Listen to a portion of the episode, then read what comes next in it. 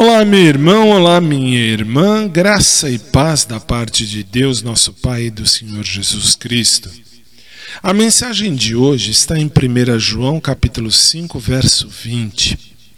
Estamos no verdadeiro, em seu Filho, Jesus Cristo. O Espírito de Deus me impeliu a pregar e a escrever muitas vezes sobre a união consciente do cristão com Cristo. É uma união, aliás, que precisa ser sentida e experimentada.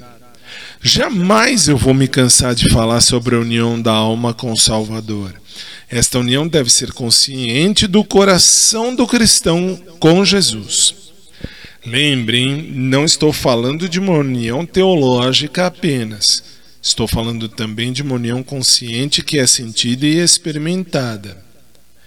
Eu nunca tive vergonha de dizer nas minhas congregações que acredito nos sentimentos.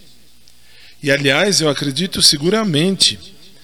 Até tem um livro de um evangelista, Jonathan Edwards, que, em que ele designa o que é afeições religiosas, isso é muito bonito, viu? Essa é a perspectiva do homem. Eu estou ciente também de que da perspectiva de Deus há qualidades no ser divino que só podem ser conhecidas pelo coração, nunca pelo intelecto.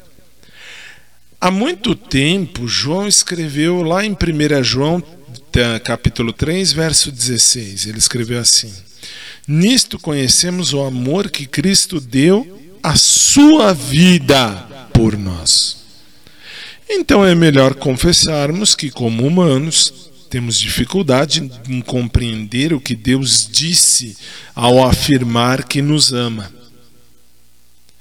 Pai Santo, Pai querido, Pai amado, Pai celestial, ajuda-nos a ter consciência da tua presença nas nossas vidas, hoje e sempre.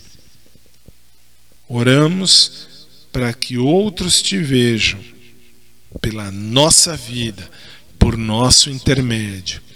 Que a nossa vida seja um exemplo, um espelho na vida do irmão, para que ele enxergue Cristo através de nós.